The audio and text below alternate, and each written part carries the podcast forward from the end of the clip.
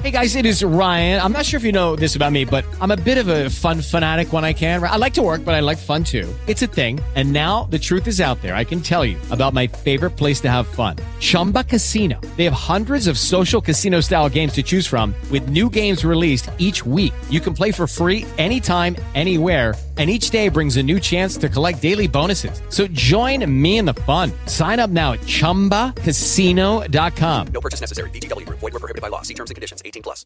Lucky Land Casino. Asking people, what's the weirdest place you've gotten lucky? Lucky? In line at the deli, I guess? Aha, in my dentist's office.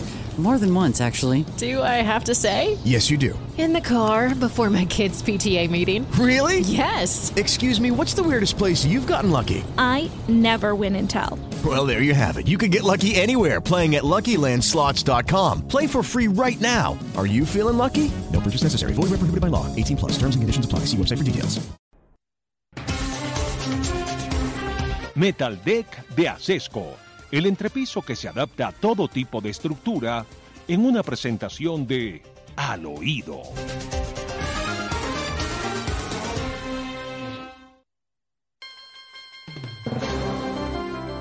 Y bien, de Marley tiene datos para ustedes muy importantes de las marchas de unas ciudades muy significativas, que no son Bogotá, Medellín y Cali, donde las marchas fueron apoteósicas, extraordinarias.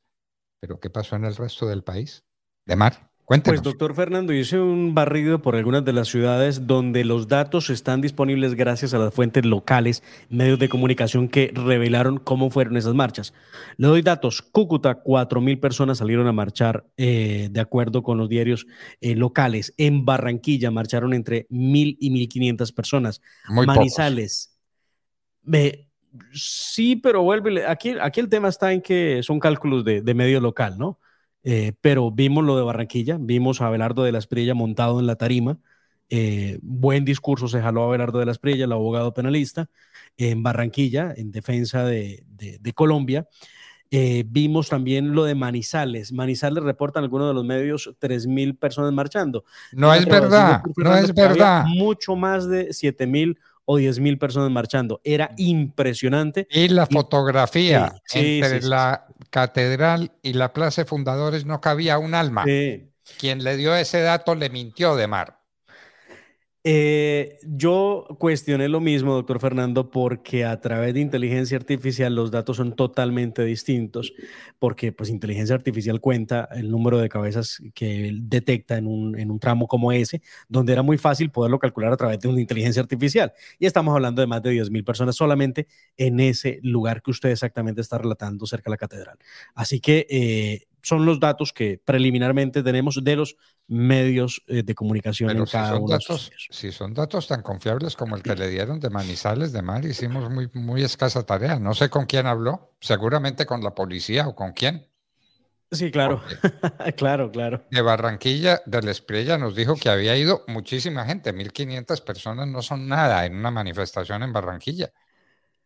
Pues lo que se veía era mucho más que eso, doctor Fernando, y le termino de dar datos. Bucaramanga, 5 mil personas. Por San- favor, por favor, lo de Bucaramanga fue inmenso, inmenso, fue conmovedor. De Mar, Pues, ¿de dónde, Miguel cuál Polo es su fuente de información? Eh, Miguel Polo Polo, que estuvo en Tarima, eh, habló de 20 mil personas en Bucaramanga. Por eso, y entonces, eh, ¿de dónde le salen las 5.000? Bueno, este sí de Vanguardia, que fue el que me entrega el dato a Ah, Vanguardia Liberal, ah, pero por favor. Pero claro. Pero, ah, Haga, pero haga por- énfasis en lo segundo, Vanguardia liberal. Sí, pero señor. Por favor, Claro, pero claro. por favor. Santa Marta, entre 800 y 1200 personas de, calcularon, eh, había en, el, en, en la marcha. En Valledupar marcharon 500 personas, en Pasto marcharon 700 personas eh, contra el gobierno Petro. Es Total. curioso, no encontré datos, doctor Fernando, de cuántas personas salieron en Popayán. No encontré datos de ninguna clase, ni si pocas ni muchas, no, no encontré. De Mar, eh, usted se está refiriendo a personas que quieren tapar el sol con un dedo y que quieren quitarle significación a una marcha que fue sencillamente histórica en todo el país. Lo de Bogotá, lo de Medellín, lo de Cali, de lo que hay fotos y videos por doquier es sencillamente colosal, colosal. Y, mire que la policía, eh, la policía pues que está al mando de, un empleado de, Gustavo Petro que viene del Servicio Exterior de la República, viene de pasar unas buenas vacaciones en Miami, está aquí en, Bogotá haciendo su tarea, habla de más de 90 mil personas. Eh, al paso suyo, pues eh, marcharon por ahí 9 mil personas en Colombia. No, no de mal. Está mal informado. Bueno, no maten al mensajero, yo solamente tomo las cifras de lo que oficialmente reportaron los lugares en el país. Eh, oficialmente, pero ¿quiénes? ¿Quién es la Policía, doctor Fernando, lo de policía y secretarías, ¿quién dice secretarías de seguridad. ¿Quién dice que entre la catedral y fundadores completamente llenos caben tres mil personas? Pero por favor, por favor, eso cabe, eh, por cuadra es mucho más que eso. Y son 12 cuadras repletas de gente. Bueno, en fin. De mar, mm, no hay que, no hay que preguntarle a los, a los contramarchistas cuántos marcharon, porque entonces no marchó nadie. Según esas cifras, no marchó nadie. Por favor, fue una marcha conmovedora, apoteósica, gigantesca, en muchísimos lugares del país. Fueron más de 200 mil personas en la calle. Esa es la verdad mire usted lo que pasó en Bogotá. No tengo duda, doctor Fernando, que marchó en Colombia más de 100 mil personas, como lo plantea el gobierno, que habló de 92 mil, pero mucho más que eso. Si cercaran a las 200 mil personas, se movilizaron en Colombia por lo que vimos nosotros en las imágenes y las fotografías que nadie se las reservó. Las fotografías están en las redes sociales. Fue mucho más que eso. Fue mucho más que eso. Pues fue una enorme marcha que Petro no, podrá recoger no demos esas cifras como si fueran verdad revelada, porque no son, porque no están revelando nada, porque son cifras de los enemigos. En Bucaramanga es de vanguardia liberal, hágame el favor. No, no discutamos el tema. Lo de Bucaramanga fue apoteósico. Pero entonces vanguardia liberal sale y dice que son 5 mil y entonces nosotros tomamos la cifra. No, no, no, podemos hacer eso de mal. Por eso decirse la salvedad de dónde sale la cifra para que no maten el mensajero. Por favor. sí, porque aquí en, las redes sociales del programa me están eh, crucificando uno tras otro, pero bueno. Pero con toda la razón, con toda la razón, porque usted no hizo la advertencia correspondiente. Bueno, pasemos al tema, doblemos la siguiente hoja y sigamos adelante. Bueno, Petro a esta hora se encuentra en París dando charlas sobre cambio climático y tiene en su agenda dos temas en los que bien pudiera perfectamente haberse llevado una, una grabación. Porque es que repite lo mismo. Lo que dijo en Estados Unidos ante el presidente Biden, lo repite hoy en París. Lo que dijo en el Foro Económico Mundial de Davos, lo repite hoy en París. Lo que dijo en Alemania, lo repite en París. ¿Y qué es lo que está repitiendo?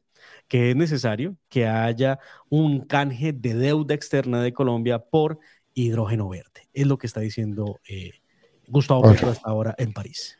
Podría, hidrógeno verde y por eso permite la deforestación del país como le está permitiendo en todos los lugares donde se siembra coca. Y estamos inundados de coca, como ya lo dijeron los Estados Unidos. Y Venezuela empezó a inundarse de coca también. Y todo eso es contra la reserva forestal. Eso es tumbando selva para sembrar coca. Escuchemos un poco de lo que está diciendo Gustavo Petro en un español complejo, eh, porque pues obviamente no habla francés. Así que escuchemos qué es lo que ha dicho hace unos minutos Gustavo Petro en una de las reuniones de agenda que tiene en París. Se trata de admitir que el capital, leas el mercado, tiene un límite, que puede acompañar solo procesos hasta donde son rentables pero que la mayor parte de la inversión que se necesita, de los recursos que se necesitan para de verdad superar la crisis y proteger la vida, van más allá de la rentabilidad. Es decir, no se sujetan a la rentabilidad, es decir, ni el mercado ni el capital pueden ayudarnos en la mayor parte del espacio, solo complementan. Bueno, no hay, no hay, no hay nada nuevo. Todo igualmente confuso, todo igualmente torpe. Hágame el favor, el cambio de la deuda por la reforestación, la deuda externa. ¿Quiénes son los acreedores y a qué se van a dedicar? Cuando él es el primero que permite la deforestación. ¿no? Y no le, pues, importa, que- no le importa. Esta noche intentará hablar con el presidente Macron en una cena que habrá en el Liceo. Eh, vamos a ver si logra llegar temprano. Eh, asistir a algunos otros jefes de Estado que están en la cumbre para el nuevo pacto financiero mundial. Entre tanto, Petro vuelve a proponer la necesidad de un fondo común que ayude a restablecer la selva de la Amazonía. Eh, según Petro, esa es una deuda que tiene el mundo con, con este lugar del planeta Tierra y, y está esperando que haya canje de la deuda, como también el fondo común para rescatar la Amazonía, que es lo que ha propuesto Gustavo Petro por enésima vez. Bueno, ah, yo aprovecho para un lapsus que tuve, por el que pido perdón. Dije que los estudiantes que habían marchado con Petro eran de Fasecolda. No, por favor, Fasecolda es una eh, asociación de aseguradores más que respetable, más que importante. No fueron los del SENA, los del SENA los que salieron a marchar. Bueno, discúlpenme, perdón, fue un lapsus que tuve y perdónenme los de Fasecolda, que es una institución que merece todo mi respeto y que hay que mencionar con todo entusiasmo. Bueno, de Mar, dicen que Laura Sarabia tendrá nuevo cargo en el gobierno, yo no puedo creer. Pues vaya creyéndolo porque se alista y tendrá la posibilidad, nada más y nada menos que ir a servir al, o tener un cargo en el servicio exterior, eh, lo que hace pensar que o Laura sabe mucho y Gustavo Petro la contempla, o simplemente es una buena forma de sacarla de todo este problema, llevándosela fuera del país, llevándosela exactamente a ser eh, eh, parte del encargo diplomático que tiene Colombia con la Unión Europea. Laura Sarabia, recordemos, era la secretaria personal privada de Petro, la que está involucrada en el escándalo de las maletas, involucrada en el tema del polígrafo, involucrada en el tema de, de las interceptaciones telefónicas, y entonces le dan de premio un puesto en el exterior. Sí, va para Viena. eh, ¿Para Viena? Sí, señor. Por favor. Estará en Austria no sabemos cuánto tiempo, parte de una de- de misión diplomática de la que poco se sabe, pero pues para allá va doña Laura Sarabia en los próximos días. Parece una gestión diplomática en Viena. ¿Sabrá hablar alemán? Yo no creo. De No, pronto, no, de pronto no. me dice que sí, que, que estudió en el, en el Colegio Andino en, en Bogotá, pero no creo. Y sobre Laura Sarabia, también el miércoles, el día de ayer, eh, compareció por fin ante la fiscalía, eh, acompañada de su abogado, eh, para responder por la investigación que hay en estos momentos sobre el robo del dinero en su apartamento. A eso compareció la señora Laura Sarabia. Que seguramente dijo que habían sido cuatro mil dólares. Y las cajas. Va a ser muy difícil, va, va a ser muy, va a ser muy difícil que pueda eh, la declaración de Laura en la medida en que primero dijo que se trataba de 3 mil, luego de 3.500, que pueden llegar a ser 4 mil dólares, luego que eso era el dinero de los viáticos que le habían reembolsado y que por eso los tenía en su casa, pero luego su esposo, según las versiones, había dicho a, a Marel Bismesa que se trataba de más de ciento y tantos millones de pesos. Mejor dicho, no hay una versión concreta. Luego dijeron que fueron 14 mil dólares y terminaron con un testigo que revista semana guarda con mucho recelo, por supuesto que reveló que se trataba de cinco maletines con más de 3 mil millones de pesos. Y otro testigo que apareció, uno de los, de hecho, porque este hace parte de la investigación, doctor Fernando, de los más de 12 involucrados en la investigación, que dijo que la maleta pesaba tanto que tuvieron que pedir ayuda para que entre dos personas pudieran subir la plata al apartamento de doña Laura Sarabia. Que fue cuando dije que un eh, trabajador del café levanta 60 kilos, un eh, saco de 60 kilos. No digo que con extrema facilidad, pero sí con mucha facilidad levanta uno y levanta otro y otro y otro. De manera que 60 kilos se levantan con facilidad. Si hay que pedir ayuda es porque esa maleta pesaba mucho más de 60 kilos. 60 kilos en billetes, le contaré cuánto es. Bueno, Eh, que Benedetti no fue a la Procuraduría. ¿Dónde está Benedetti, Temar? Benedetti está en Colombia, se dice que ha estado en Bogotá, pero no apareció ante la Procuraduría como corresponde eh, para poder mm, eh, ayudar en la indagación que se sigue contra Nicolás Petro, el hijo de Gustavo Petro, proceso que no se ha movido. Cosa curiosa, ¿no?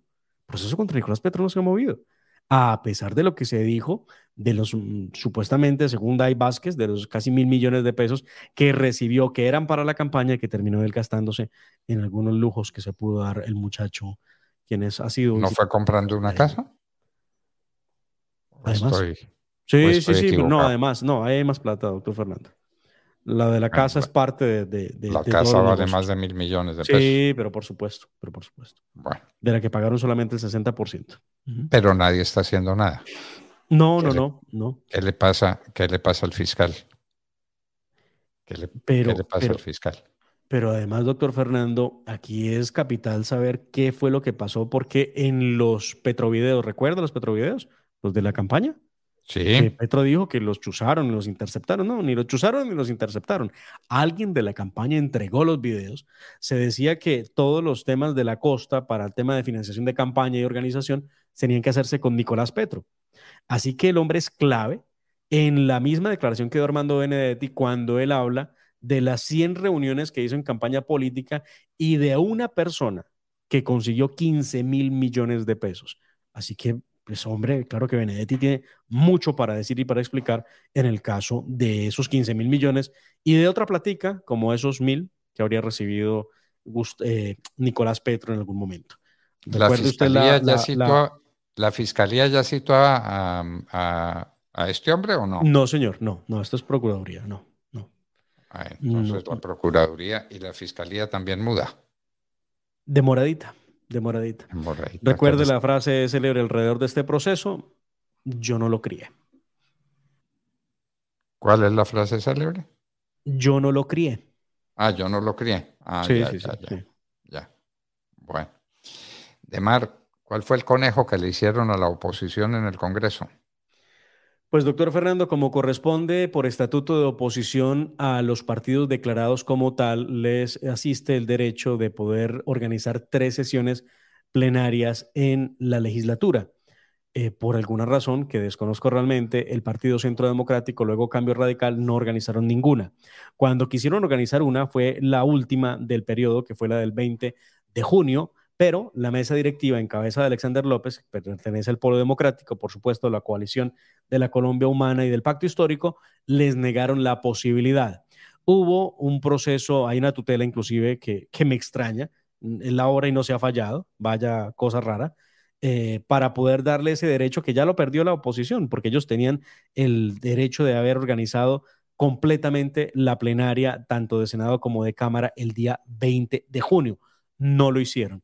Hubo un intento en el Consejo Nacional Electoral por debatir el asunto, hubo un proyecto de ponencia donde se les daba la razón a la oposición de que ellos tenían ese derecho. ¿Qué alegó Alexander López como presidente del Congreso de la República? Pues que la oposición podía hacer su plenaria el sábado o el domingo eh, y que ellos escogieran cuál de los dos días lo que no aceptó la oposición porque pues, la plenaria estaba programada para el lunes festivo y posteriormente para el día martes, que era 20 de junio. Así que perdió una oportunidad. Hay un proceso que interpuso Paola Holguín, la senadora del Centro Democrático, contra Alexander López ante la Corte Suprema de Justicia y una tutela que veremos en qué termina. Ave María, por Dios. Ave María. Pobre país. Estos, eh, recuerde usted, doctor Fernando, la oposición, los que hoy son gobierno fueron la oposición hace unos cuantos meses y reclamaban todo tipo de garantías. De hecho, rechazaban las jugaditas, pero ellos son bastante habilidosos para utilizarlas. ¿Por qué se suicidó el coronel Dávila? Ya se suicidó. ¿Por qué se suicidó el coronel Dávila? ¿Qué fue lo que ocurrió? ¿Cuál era la presión que tenía? Quiénes eran los que lo iban a acabar. Ayer sacó un buen trabajo sobre eso Caracol. Quien lo creyera, pero hizo un buen trabajo sobre las preguntas que quedan sin respuesta en el caso de la muerte del coronel Dávila. No me cuadrará y nunca será posible lograr entender cómo una persona paga 50 millones de pesos para que su abogado defensor eh, le atienda el proceso y a las pocas horas decida terminar con su vida después de haber pagado el dinero. O sea, eso no. Bueno, ¿y de dónde saca eh, un teniente coronel 50 millones de pesos en efectivo? No, nadie. Sí, sí, eso, Eso, no. ¿Quién tiene 50 millones de pesos en efectivo? En primer lugar, un insensato tener esa plata guardada en alguna parte. Eso no lo tenía el teniente coronel. ¿Quién le dio 50 millones de pesos para pagarle al doctor del Río es, no? Sí, señor, Miguel Ángel del Río. Miguel Ángel del Río. ¿Qué dice que devolvió la plata? ¿Devolvió los 50 millones de pesos en efectivo? ¿Los tiene la señora de, eh, del, teniente coronel, Sí, sí, sí. sí. No, eso, eso no se sabe, pero además, doctor Fernando, en el informe que presentan los forenses hablan de una de un medicamento que estaba tomando el coronel Dávila, el alprazolam. Ese medicamento, doctor Fernando, lo veo en algunos, eh, en MediPlus exactamente, lo revisé para ver eso qué, qué efectos tiene y dice que hay que tener mucha precaución por los efectos secundarios que tiene las dosis que se puedan consumir. Eh, por ejemplo, pensamientos de hacerse daño, suicidarse, lastimar a otros o perder el contacto con la realidad, es lo que dice eh, este, esta página, que es consultada por todos los ciudadanos en cualquier parte del mundo para conocer eh, los efectos y las contraindicaciones, como también para qué sirven los medicamentos que se consiguen en el mercado. ¿Por qué un hombre feliz con una carrera en la policía brillantísima que lo había llevado pues al altísimo cargo que tenía? con una familia ejemplar y linda, con dos niñitos de 5 y 7 años, me parece, que son un tesoro, un tesoro. Un niño de esa edad es un tesoro, es un regalo de Dios. Un hombre que lo tiene todo termina suicidándose. ¿Por qué? Es la pregunta que todos nos hacemos. Yo le vuelvo a recomendar las preguntas de Caracol en la noche de ayer, que fueron sencillamente formidables. Caracol está haciendo muy buen trabajo en esa materia. Bueno, y demás, es la economía estúpido. No le estoy diciendo usted estúpido, desde luego. Esa fue la frase que le dijeron a un candidato a la presidencia en los Estados Unidos y que se hizo famosa en el mundo. Es la economía estúpido. La economía colombiana se fue al diablo. 65% la caída en la construcción y venta de vivienda en el mes de febrero y se acaba de confirmar en mayo, caída del 65%. ¿Hemos oído algunas palabras de Camacol o Camacol está en silencio también? No, Camacol está denunciando, doctor Fernando, la fuerte caída que existe en el sector de la vivienda en el país y ha alertado que esto es un asunto que eh, sigue cada día con más visos de gravedad en la medida en que son 15 meses en los que se viene presentando caída en la vivienda en el país. Eh, solamente en el mes de mayo se vendieron 8.196 unidades de vivienda. La caída eh, en vivienda de interés social es del 66%. Solamente se comercializaron eh, con base en datos del mes, el mismo mes del año pasado, 2.635 unidades. Es realmente dramático lo que le está pasando al sector de la vivienda, donde se han perdido más de 40.000 empleos por cuenta de la crisis que vive el sector? Pues probablemente mucho más, mucho más. La crisis de la vivienda es una crisis dramática. Y la crisis de la vivienda es porque la gente no tiene capacidad de compra.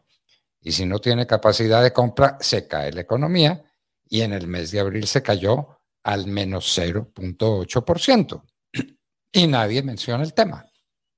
Y yo le digo, como le digo al despedirme de todos nuestros oyentes y al decirles que los esperamos mañana con muchas más noticias y al agradecer a los más de 121 mil que hicieron las reproducciones el día de ayer de la hora de la verdad. Al decirles, es la economía estúpidos, eh, estúpido, eh, estamos recordando un hecho histórico y un drama que viene para la Colombia, la caída de la economía. Hasta mañana, pues, a las seis en punto de la mañana, cuando estaremos de regreso, Dios mediante. La familia Ramírez duerme tranquila porque su techo está bien hecho. bien hecho como las cubiertas Acesco. Por su doble capa protectora, son ultra resistentes a la corrosión y al paso del tiempo. Para que tu techo quede bien hecho, exige calidad Acesco. www.lahoradelaverdad.com.co Escúchenos desde cualquier parte del mundo a través de nuestra página de internet. Opinión, deportes, cultura y entrevistas. Visítenos y participe. www.lahoradelaverdad.com.co